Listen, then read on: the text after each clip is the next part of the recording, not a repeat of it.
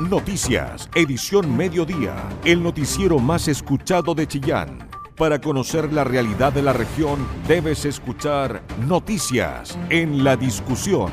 Con tu voz, somos todas las voces.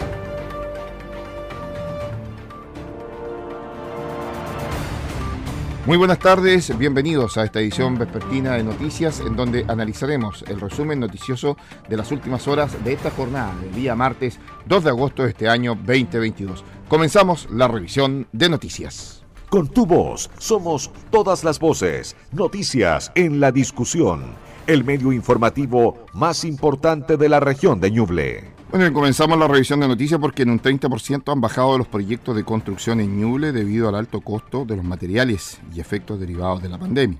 Datos fueron entregados por la Cámara Chilena de la Construcción que manifestó su preocupación ante la baja del sector que junto a la agricultura y el comercio tienen una relevancia en la generación de empleos.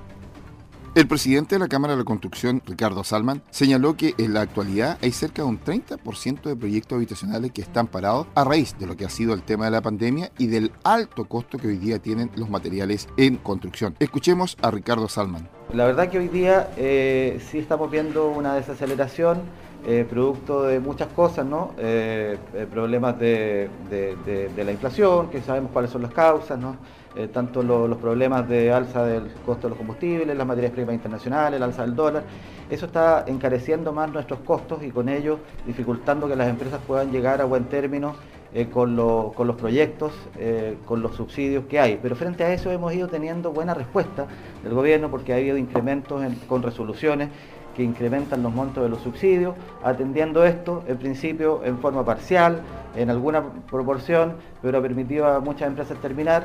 Lamentablemente algunas empresas, eh, por, porque esto, en esto también ha habido algún, algo de retraso, no ha podido ser terminada alguna obra, han tenido que paralizar o postergar obras, lo que resulta mucho más caro y también caro para la ciudadanía no contar con estos proyectos pero se está trabajando en, esto, se está avanzando, esperamos poder contar con más recursos, hay una preocupación sobre el presupuesto, el gobierno también está siendo responsable con el manejo del presupuesto nacional, que sabemos que es importante para el control de la inflación, pero esperamos que se pueda todavía invertir más en un segmento tan, tan crítico. El tema de la vivienda es un tema que sabemos que es donde hay mucho déficit y donde, es una inversión que no podemos dejar de hacer y avanzar en ella por las falencias de Ñuble.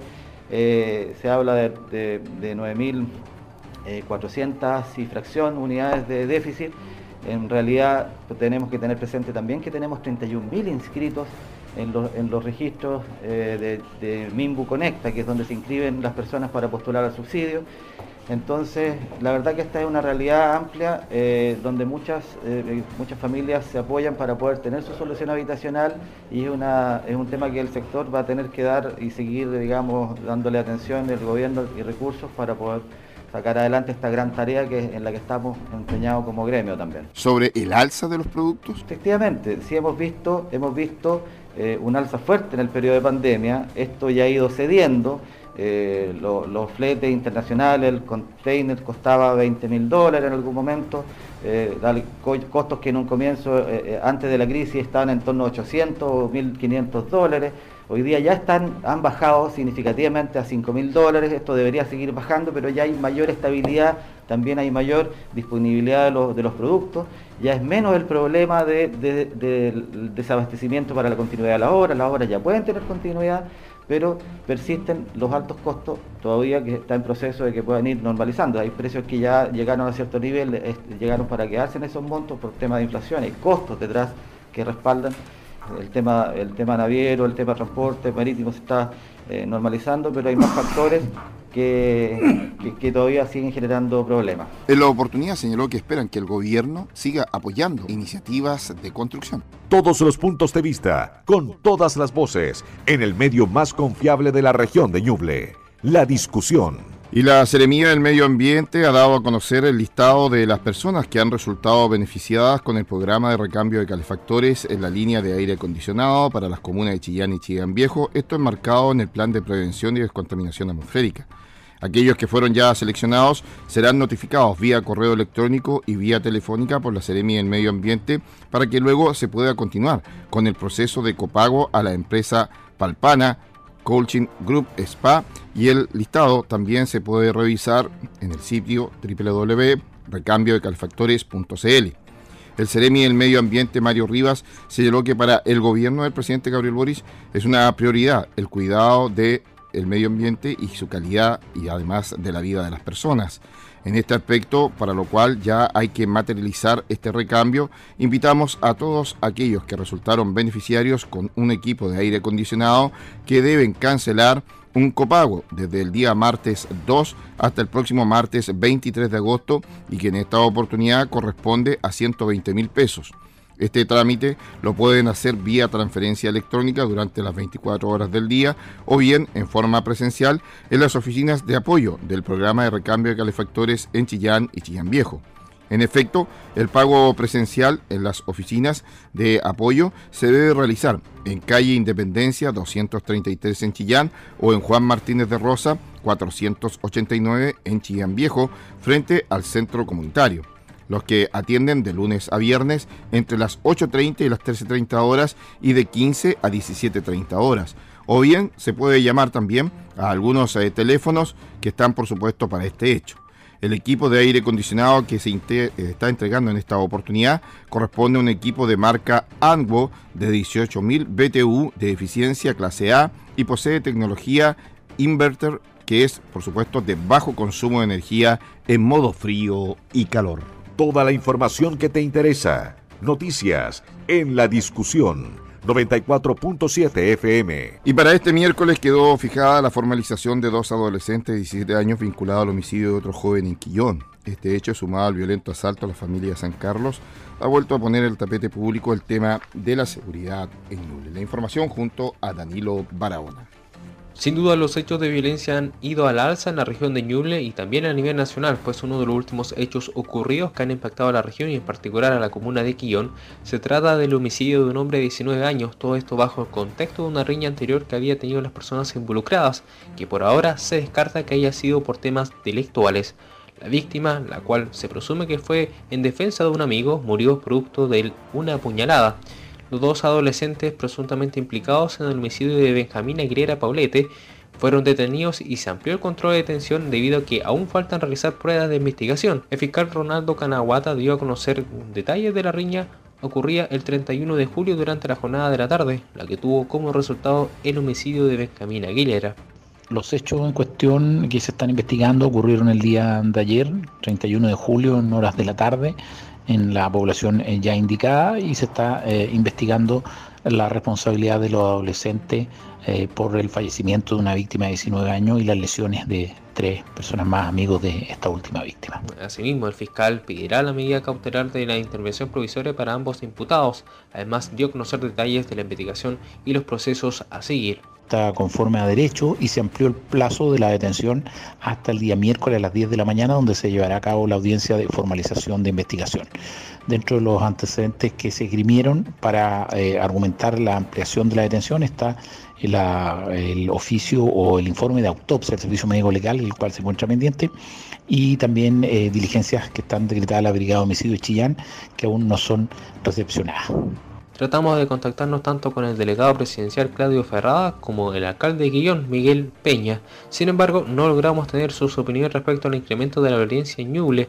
No obstante, esperamos que durante la jornada las dos autoridades puedan dar su opinión respecto a lo consultado. Volviendo así al tema, cabe señalar que una de las pruebas más contundentes en que tiene la fiscalía es un video donde se muestra a los sujetos involucrados portando armas blancas, además de otros objetos contundentes. En dicho video se vería la riña de inicio a fin, culminando en la muerte del joven de 19 años. Por otro lado, cabe indicar que la violencia ha aumentado a nivel nacional, inclusive también en los colegios. Por ejemplo, Hoy detuvieron a un alumno de octavo básico acusado de agredir y amenazar de muerte a su profesor en la ciudad de Talca. Porque tu opinión nos importa. Escuchas noticias en la discusión. Y la Dirección de Salud Municipal de Chillán y la Asociación Chilena de Seguridad ha comenzado a realizar mediciones cuantitativas en los seis centros de salud familiar de la comuna y el laboratorio comunal para determinar el nivel de exposición al agente formaldehído en funcionarios y funcionarias que manipulan y realizan procesos con esta sustancia química y que se usa mayoritariamente en los CEFAM para procedimientos de cirugías menores como muestra de biopsias y como disolvente de tinticiones para preservar muestras de deposiciones. El formaldehído es una sustancia química inflamable y de olor fuerte que puede causar incluso irritación a la piel, la nariz y la garganta. En altos niveles puede incluso producir distintos tipos de cáncer. Así lo explicó Ignacio Mesa, prevencionista de riesgo de la Dirección de Salud Municipal de Chillán. En ese sentido, Mesa señaló que con estas iniciativas buscan generar medidas preventivas en caso de que el nivel de exposición sea mayor a los límites permisibles y así mantener controlado el nivel y el tiempo de exposición de manipulación de los funcionarios y funcionarias. Se está midiendo de forma cuantitativa la exposición de los funcionarios de los 6 CEFAM y el laboratorio comunal con respecto a la gente de formaldehído. El formaldehído puede causar irritación a la piel, a los ojos, a la nariz, a la garganta y los altos niveles pueden llegar a producir distintos tipos de cáncer. Es por lo anterior que se está identificando eh, si la exposición de los funcionarios que están expuestos a esta gente sobrepasa los límites absolutos para, eh, de cierta forma, dejar medidas preventivas y también un proceso de control si es que se llegase a derramar la sustancia. Cecilia Muñoz, subdirectora de Gestión y Desarrollo de las Personas del DISAMO Chillán, destacó el trabajo conjunto entre el DISAMO y la Asociación Chilena de Seguridad para que en todos los establecimientos se haga esta medición, que es de tipo cualitativa y cuantitativa, labor que está orientada a la gestión del cuidado de los funcionarios. Bueno, este es un calendario que efectivamente fijamos en conjunto con la Asociación Chilena de Seguridad para eh, que en todos los establecimientos se haga esta medición que es de tipo cualitativa. Se empezó con ese análisis, más de los espacios de trabajo y el entorno, y una medición cuantitativa que mide efectivamente eh, cuál es el nivel de, de afectación de sustancias que podría tener incorporado este proceso del formaldehído. Eh, la verdad es que aquí hay una orientación eh, principal al cuidado y a la, o a la gestión del cuidado del funcionario. Y esa es la mirada eh, central en esto que se materializa en este aspecto técnico. Y esa gestión del cuidado pasa básicamente por, en algunos casos, elementos de salud mental y en otras por estos componentes, ¿verdad?, que tienen que ver con eh, acciones preventivas acciones que puedan medir efectivamente afectaciones al funcionario por el uso de distintas eh, sustancias. Las mediciones sobre el nivel de exposición al agente formaldehído representan una acción concreta orientada a la calidad de la atención y seguridad de los pacientes y que se extenderá además a otros ámbitos sanitarios en que se encuentra inserto el personal de la salud municipal como el también de la salud mental. Información veraz, con periodistas de verdad, noticias en la discusión. Y con una inversión de 900 millones de pesos para financiar la etapa de diseño, el gobierno regional ha dado el primer paso para concretar el ambicioso proyecto vial que busca ampliar por Harris y conectarla con el sector de Parque Lantaño. Serían 7 kilómetros los que se van a intervenir mediante obras que consideran doble pista y ciclovías. Se trata de un proyecto que data desde el año 2013, lo que ha llevado incluso a consejeros a cuestionar la demora y burocracia existente para poderlo materializar. La información junto a Ignacio Ollarse.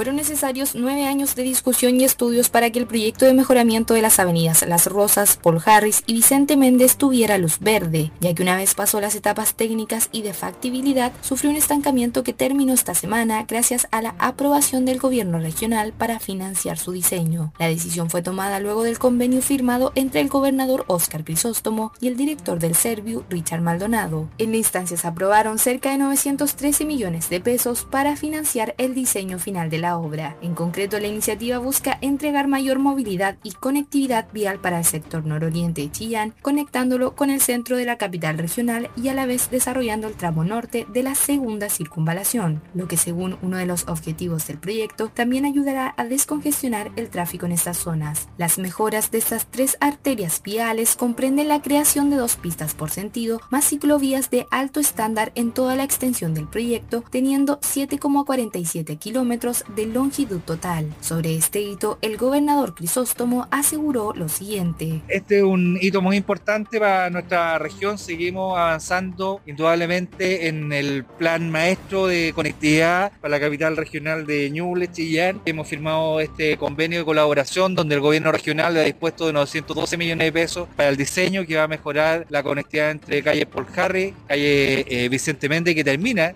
en la calle La Rosa, sector Parque Lantaño. Son más de 7 kilómetros de extensión que van a tener una buena infraestructura. Muchas de estas calles van a ser doble vía, pero lo importante aquí también que va a ir acompañado de ciclovía, que ha sido una apuesta que hemos hecho en todas las obras que estamos diseñando y que permite abrir también espacios que hoy están cerrados. Va a beneficiar a cerca de 100.000 personas que viven en el sector y que también llegan de, de otras localidades. Del mismo modo, el Ceremi de Vivienda y Urbanismo, Antonio Marchán, expresó que el proyecto buscará modernizar Chillán. Que modernizar un Chillán que hoy día está quedando un poco colapsado producto del aumento del parque automovilístico y el, y el, y el excesivo desarrollo de proyectos habitacionales, comerciales, etcétera, etcétera. Y este diseño, que bueno, que se va a demorar cierto tiempo en poder desarrollarse, vendría ya a mermar este gran déficit hoy día que hay de tener vialidad correspondiente a la necesidad de los ciudadanos de Chile. Mientras que con respecto al plazo de ejecución, el director del Servio Richard Maldonado detalló que consideran que el inicio de la licitación sería a fines de agosto. Tenemos considerado dentro de nuestra programación un inicio de la, de la licitación a fines del mes de agosto,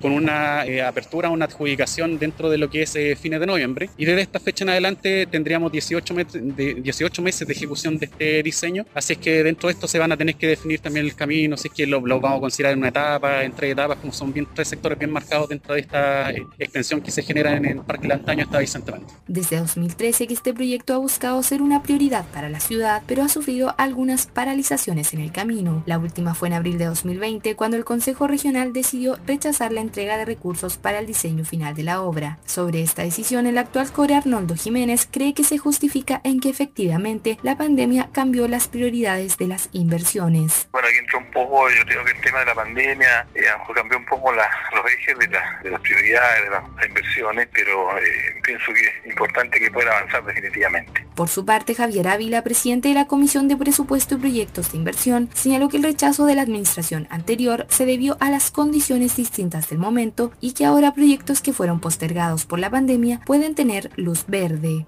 La verdad que en, en, en la práctica eh, son condiciones distintas en, en, el momento en que se en que se resolvió, pero en definitiva, mire, el propósito siempre es ir buscando mejorar las condiciones y, que ya han, ha, ha, tenido un crecimiento en el parque automotriz y, y la verdad que vemos constantemente mucha mucha complicación. Mientras que el core Cristian Kilodrán lamentó que la iniciativa, a pesar de ser muy necesaria, se haya retrasado. Este proyecto viene del 2013. Estaba de esa fecha hasta fines del año pasado estaba en la etapa de prefactibilidad. Ahora son hartos años. Por eso daba la sensación que estaba en el olvido, pero en la práctica no estaba en el olvido, sino que se estaba ejecutando lentamente. Sobre el rechazo del consejo anterior, Kilodrán manifestó que es algo que pasa en la mayoría de los periodos. Bueno, es una debilidad que tienen todos los gobiernos, independiente del color, la lentitud del sistema político. La grasa política es demasiado, de hecho eso es una de las cosas que más me molesta del sistema, demasiada burocracia, todavía se trabaja mucho con papeles, siendo que se puede digitalizar un montón de cosas, y es lamentable porque al final, y aquí voy a ser bien crítico, los profesionales y todos esos servidores públicos puestos a deo, como ellos no sufren el problema que sufre la gente, esos problemas no son prioridad para ellos. Debido a los casi 10 años que se ha demorado en ponerse en marcha el proyecto, el anuncio de que comenzará el diseño final de la obra ha sido bien recibida por los vecinos y vecinas de la comuna, sobre todo por la promesa de que mejorará los tiempos y tráfico en la zona. Con tu voz somos todas las voces, noticias en la discusión, el medio informativo más importante de la región de Ñuble. Muy bien, ya estamos de vuelta para seguir con las informaciones aquí en la discusión con una inflación galopante, cuidar el bolsillo se hace más necesario que nunca. Uno de los mayores desembolsos que realizan actualmente las familias corre por cuenta del costo de los servicios básicos. En el caso de la energía, resulta vital el poder conocer las principales formas de ahorro que demanda el uso de artefactos eléctricos o enchufes, algo que se podría hacer de toda lógica, pero que, por diferentes motivos, la mayoría no suele tener en cuenta. De ahí la importancia de la información sobre el ahorro energético, el cual, a fin de cuentas, puede permitir ahorrar unos buenos pesos, sobre todo pensando en las cuentas de fin de mes. Este es el objetivo principal del programa Con Buena Energía, que es implementado por el Ministerio de Energía y que busca fomentar la eficiencia energética en los hogares, entregando información sobre el correcto uso de los artefactos que se ocupan a diario, conociendo su consumo promedio y el cómo evitar el consumo vampiro que se genera cuando se dejan conectados a la corriente artefactos que no están siendo utilizados difundir la información entre la comunidad a través de las juntas de vecinos y los municipios, considera la estrategia de difusión de este programa en Ñuble. Así lo dio a conocer el CNM de Energía, Ricardo León. A la comunidad tratamos de entregarle algunas herramientas para mejorar la gestión energética y ser más eficiente y con eso bajar un poquito los gastos eh, de distintos ítems de energía, calefacción, electricidad, etcétera. Con la gente conversamos de sus problemas, eh, eso es parte de lo que queremos recoger como ministerio para poder desarrollar nuestra estrategia de energía en estos cuatro años. Eh, y nosotros por nuestra parte como Seremia también hemos tenido varias meses de trabajo con alcaldes, con comunidades. En Ñuble, cada vez son más las comunas que ya saben de este programa de difusión.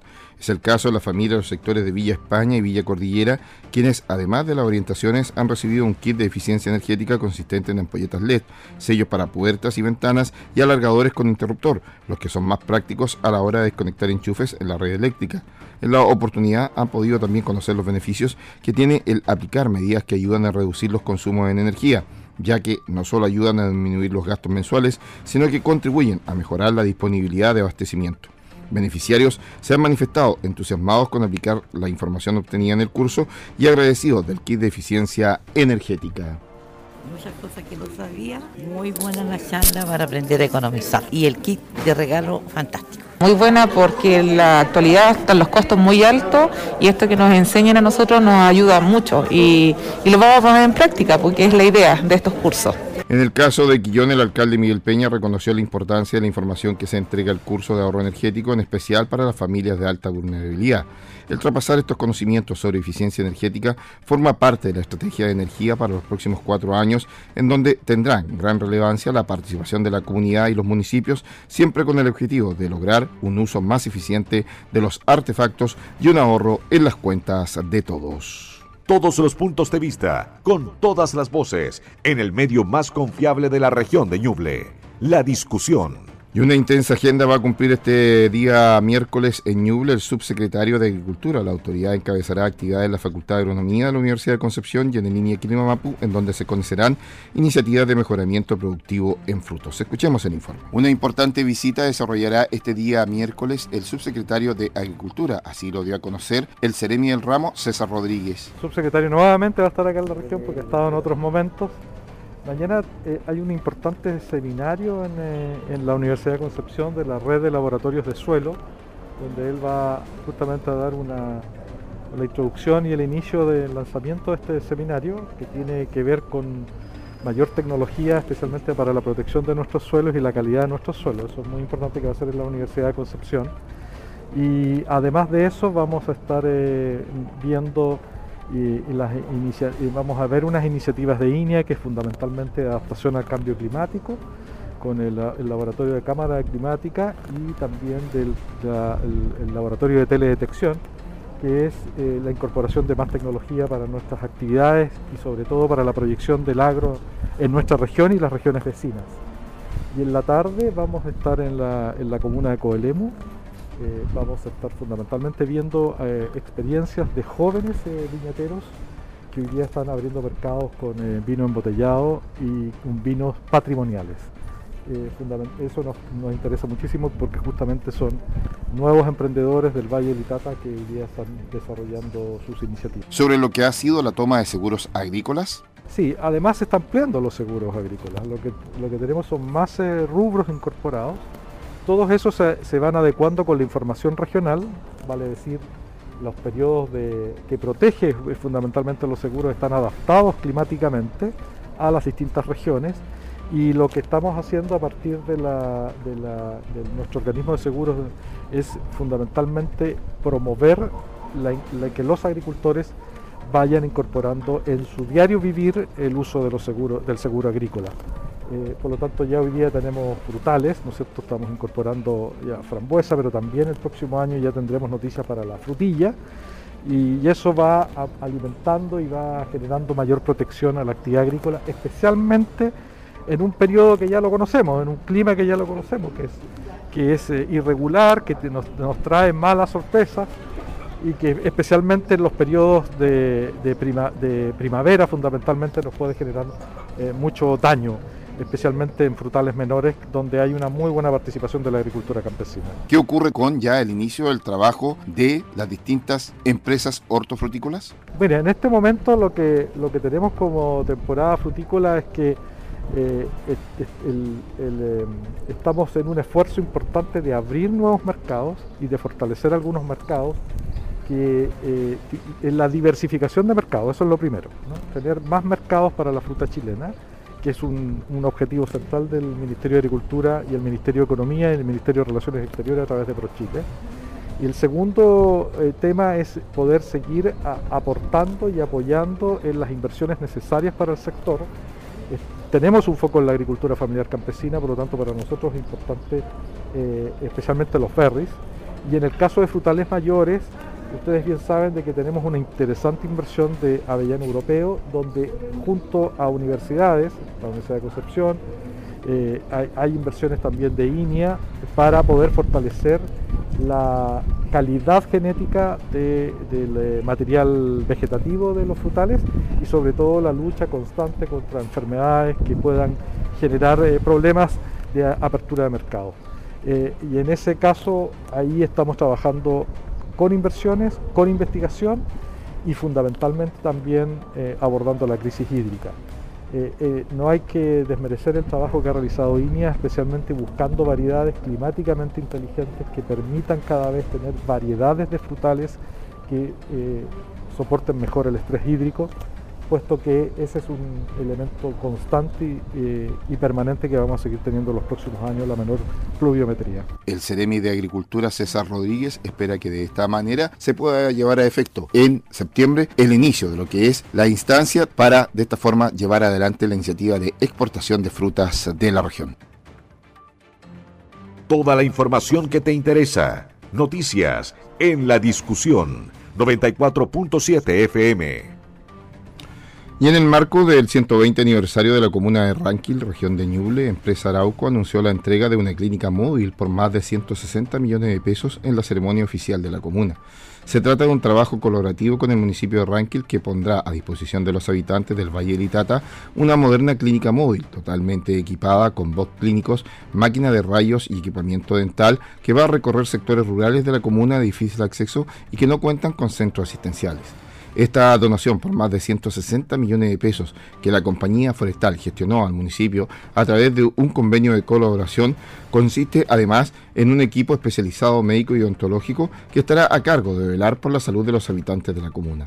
Agradecido se mostró el alcalde de Rankin, Nicolás Torres, quien señaló, para nosotros es súper importante que Arauco haya acogido nuestra solicitud de donación de una clínica móvil, ya que esta medida viene a robustecer servicios básicos de salud, permitiéndonos llegar en donde nadie llega, hasta el último rincón de los sectores rurales, con un programa médico y acompañamiento fundamental para todos los vecinos de la comuna. Por su parte, Mauricio Leiva, subgerente de Asuntos Públicos de Arauco, comentó que Arauco lleva más de 15 años presente en el Valle de Litata y sus alrededores, por lo que conocemos y entendemos cuáles son las reales necesidades que tienen nuestros vecinos. Así que esperamos que este programa médico y ontológico entregado por esta clínica, impulsado por el municipio de Rankin, pueda llegar a lugares rurales de difícil acceso y además colaborar con la red de asistencia pública a través de este esfuerzo colaborativo. Porque tu opinión nos importa. Escuchas noticias en la discusión. Bueno, y vamos al ámbito político porque el voto obligatorio para el plebiscito del 4 de septiembre podrá aumentar la participación electoral hasta en 10 millones de electores. Expertos analizan los efectos del abrupto aumento de votantes para la consulta sobre la propuesta de nueva constitución. La información junto a Isabel Chalín. La gran interrogante del mundo político y de los analistas es qué ocurrirá el próximo 4 de septiembre para el plebiscito constitucional de salida, ocasión en la que nuevamente el voto será obligatorio después de 13 años. ¿Votarán mucho más personas? ¿Aparecerán nuevos grupos de electores que no han sufragado los últimos comicios? Todas estas interrogantes se las hicimos a dos expertos quienes analizaron la próxima contienda electoral desde el punto de vista de la participación. Según la politóloga y académica de la Facultad de Ciencias Jurídicas y Sociales de la Universidad de Concepción, Jean Simon, aumentarán los votos nulos y blancos y se puede esperar que sufraguen más personas. Yo creo que se puede asegurar que votarán más personas. Si pensamos en, eh, en el primer plebiscito aumentó y después en eh, las elecciones aumentaron, aumentó la participación electoral de sectores más tradicionales, por ejemplo, en los sectores rurales. Por lo mismo, uno puede esperar en el plebiscito que va a combinar una diversidad de votantes, ¿cierto? Tanto los votantes más tradicionales que voten, que realmente son mayores de 50 años, tienen una tradición de, ir votando más de 30 años. Después tenemos eh, votantes nuevos, de cierta manera, que se ha ido incorporando y que votaron especialmente en, en el primer plebiscito de entrada. Rodrigo Landa, analista y experto en campañas políticas, sostuvo que el nivel de participación podría rondar el 70%. Los últimos estudios de opinión y de intención de voto están proyectando un alza importante en los niveles de participación. Si bien las personas en más de un 90% están respondiendo que sí votarán, la experiencia comparada con otros países nos permite sostener que no será un aumento de tal magnitud pero perfectamente puede estar en torno al 70%, es decir, superar de forma inédita los 10 millones de electores. Dado que el nuevo votante tiende a ser más volátil y menos político, es probable que sea motivado mucho más por el contexto que por el texto u otra consideración. Y cuando hablamos del contexto, nos referimos al clima económico, político y social que brime en los días cercanos a la elección. Cabe recordar que el voto para el próximo plebiscito constitucional de salida es obligatorio, por lo que no sufragar podría significar una multa que oscila entre los 30 mil y los 180 mil pesos. Información veraz, con periodistas de verdad, noticias en la discusión. Y una mujer de 42 años, residente de Chillán y funcionaria del Hospital Clínico Herminda Martín, se convirtió en la cuarta donante de órganos este año en Ñuble, luego de sufrir un ataque cerebrovascular hemorrágico que determinó su fallecimiento pese a los esfuerzos clínicos que se hicieron por salvar su vida. El procedimiento se realizó tras haberse certificado su muerte cerebral por un especialista y con la confirmación también de la familia de su deseo de ser donante. Gabriela Espinosa, enfermera de la Unidad de Procuramiento y Donación de Órganos y Tejidos, expresó su agradecimiento a la familia por respetar su decisión, pues con este hermoso gesto ella va a salvar a dos personas que necesitaban su valiosa decisión para poder vivir. Como comunidad hospitalaria nos enorgullece nuestra colega, pues durante su trayectoria laboral apoyó con dedicación el cuidado de pacientes y se caracterizó por su generosidad, lo que quedó demostrado con este noble acto de amor que brinda una nueva oportunidad de vida a quienes la necesitan. El procedimiento contó con la participación de un equipo clínico local y otro del Hospital Higueras de Talcahuano, lugar en donde fue derivado uno de los órganos procurados y el otro hacia el sistema de priorización nacional. Cabe recordar que con este procuramiento se ha podido ayudar a 19 personas que requieren de un trasplante en nuestro país.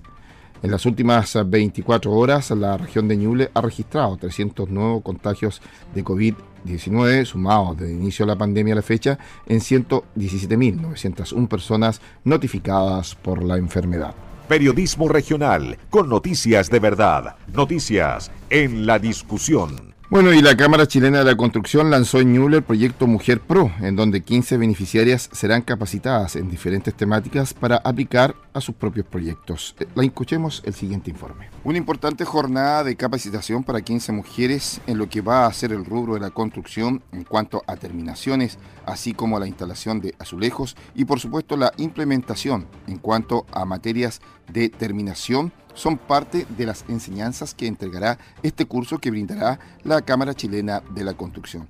Pasemos a escuchar a María Eugenia Rojas, quien es encargada de proyectos de cursos en la Cámara Chilena de la Construcción. Comentarles que este es un, anhelado lanzamiento que tenemos de, capacitación para mujeres trabajadoras eh, en obra, en el rubro de la construcción. Nosotros hace años estamos impartiendo cursos para mujeres eh, eh, de en diferentes años, diferentes capacitaciones, pero eran solamente la capacitación. Este curso que lanzamos hoy día, este programa que se llama Mujer Pro, eh, va a terminar con maestras en terminación, donde les vamos a, a tener una parte que es teórica, donde también vamos a tener ayuda psicoemocional para las mujeres, vamos a tener una parte práctica en obra, comentarles que la parte teórica se va a desarrollar en nuestra sede, y todo este proceso dura tres meses, dos meses de, enseñanza teórica y un, y un mes de práctica en obra. Posterior a eso vamos a estar seis meses más con un proceso de seguimiento y de acompañamiento para la inserción laboral de estas mujeres. Entonces, al final, este curso es vamos a estar seis meses con el equipo trabajando con ellas, apoyándolas en su proceso de inserción laboral. Porque queremos que las mujeres no solo hagan los cursos y se capaciten en oficios de la construcción, sino que también eh, puedan tener eh, posibilidades laborales en, en, empresas socias de la Cámara y no socias. Como también la posibilidad de que ellas, y esas herramientas también se las vamos a dar en este curso, ellas también puedan desarrollarse en forma independiente, hacer una pequeña pyme, nuestra capacitación eh, en este curso específicamente es de maestras en terminaciones. Rodrigo Escobar, consejero de la Cámara Chilena de la Construcción. Comentarles un poco que este es un trabajo público-privado. ¿ya? Eh, como decía María Eugenia, complementando esta información, venimos trabajando hace muchos años. Este es un programa ya que tiene una madurez importante porque viene a recoger todas las, las posibles experiencias que tuvimos en los años anteriores y este ya tiene una madurez suficiente y contamos con el apoyo de la Seremi del Trabajo, de la Seremi de la Mujer, eh, del, del Ceremi Educación, porque está también enmarcado en lo que son sus objetivos de gobierno. ¿ya? Y bajo ese esquema, esto que nosotros venimos trabajando hace mucho tiempo, también viene a tener la colaboración profunda de ellos. ¿ya? De hecho, tenemos hoy día en este lanzamiento la visita de todos los Ceremi y la idea es que este programa no termine aquí, sino que continúe en el tiempo. ¿ya? Esta es una primera etapa donde vamos a tener estas primeras mujeres, pero que después en el tiempo vamos a seguir desarrollando todos los años. Entonces, que, las seremías se siguen involucrando es, tremendamente importante. Y un punto también, ¿cómo se financia? Se preguntarán esto. Esto se financia a través de la franquicia Sense, que las constructoras están apoyando, que no necesariamente están relacionadas con sus propios trabajadores, sino que a su vez a través están facilitando esta, esta, este, esta facilidad Sense y lo están poniendo a disposición para poder desarrollar este trabajo. Natalia Lépez, Seremi del Trabajo. La invitación y la consideración que la Cámara Chilena de la Construcción de nuestra región ha tenido eh, con esta seremía principalmente en base también a los lineamientos a los proyectos y a, y a todo lo que quieren realizar en materias de construcción, pero esto es con un único fin, con un fin de poder reactivar nuestra región de Ñuble, con el fin de poder otorgar mejores oportunidades en materias laborales y en base a eso, como Ministerio del Trabajo y Previsión Social, vamos a estar a completa disposición y siempre también aportando un poco más. Todo esto porque es necesario trabajar de manera conjunta, es necesario poder generar este tipo de alianza entre el mundo público y privado y lógicamente también va de la mano hoy día con las líneas que nuestro gobierno está planteando en relación a materias de género, a la incorporación de mujeres en el mundo laboral y en todos los otros ámbitos en donde hemos sido rezagadas históricamente. Felicitar y celebrar la iniciativa inédita que ha tenido esta Cámara de la Construcción, principalmente porque esto es una es un ejemplo que no se ha replicado en otras regiones y yo espero que con este plan piloto podamos seguir eh, generando esta misma instancia en el resto del país. De esta manera, este curso comenzará a brindarse a partir de esta semana y tendrá una duración cercana a los seis meses, incluida la práctica. Bien, y así estamos poniendo punto final a esta edición vespertina de noticias aquí en su radio La Discusión. Sígase acompañando del 94.7 y cuando la información así lo requiera, usted la sabrá aquí en el 94.7. Por haberse informado junto a nosotros, muy buenas tardes. Noticias, edición mediodía, el noticiero más escuchado de Chillán, periodismo regional con noticias de verdad, en la discusión con tu voz somos todas las voces.